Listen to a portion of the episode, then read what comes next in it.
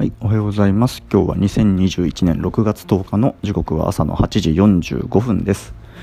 えっ、と、また子供が妻と保育園に行ったので、仕事の準備と家の片付けをしながらこれを撮っています。えっ、と、プログラマーをやってると、英語に触れざるを得ない機会が結構あるんですね。技術系の文章って英語を読めないと全然いい情報にたどり着けなかったりするので、うん。で、まあ、英語を日々、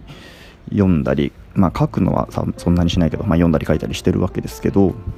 うんと、子供の頃に英語に触れた良い経験って何だったかなと思い返すとあれなんですよ。マジック・ザ・ギャザリングなんですよ。小学生高学年から中学校ぐらいでやってたのかな多分。でその日本語版のカードってそんなに量が流通してなくて英語版を買わざるを得ない状況っていうのが結構あったので仕方なく買って読んでたんですよね。で最初はもう同名の日本同じ日本語のカードとこれは同じ意味なんだっつって、えーそれを使ってたんですけどそのうちま英語版しか手に入ってないカードとかもまあもちろん出てくるわけでそうなると英語を読まざるを得ないんですよね。当時攻略サイトみたいなものもないので Google 翻訳とかももちろんないし、うん、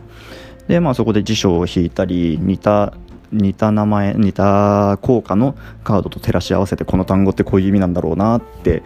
推定しながら遊ぶっていうのをやってたんですけど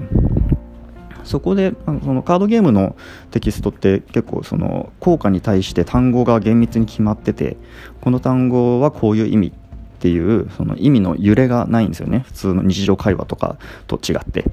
だからその中で例えば、えっと、 until と during の違いとかえっと、つまり until の後には、えっと、時点締め切り終了時点っていう1点の時が来るし、えー、 during の後には幅を持った期間何々の間っていう単語が来ると。とかあと when の後には、えー、とその効果が持続する条件となる状態とか、えー、と何々した時って動作が来るとかなんかそうそういうことを英語の授業をしてるわけじゃないけど、えーそういう単語が来ますよっていうことをなんかその、えーいい題材で学べたなと思ってるんですよね。うん、そう意味の揺れがないっていうのは学習にとってはすごくいいことですよね。でそうやって覚えていったんですけどでそのプロセスの何が良かったかって自分で遊ぶために、えー、と手段として勝手に学んでたんですよね。で大人って結構学ぶこと自体の楽しさに気づいてる人ってそれを教えたがるんですけど学ぶことって面白いんだよ。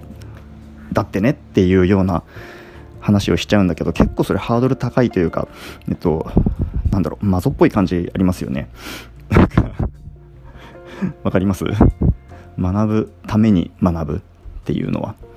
うん、そうじゃなくってその僕のマジック・ザ・ギャザリングに触れた時の触れてる時のモチベーションモチベーションみたいに学ぶことでもっと楽しいことができるっていうその結構もうえっ、と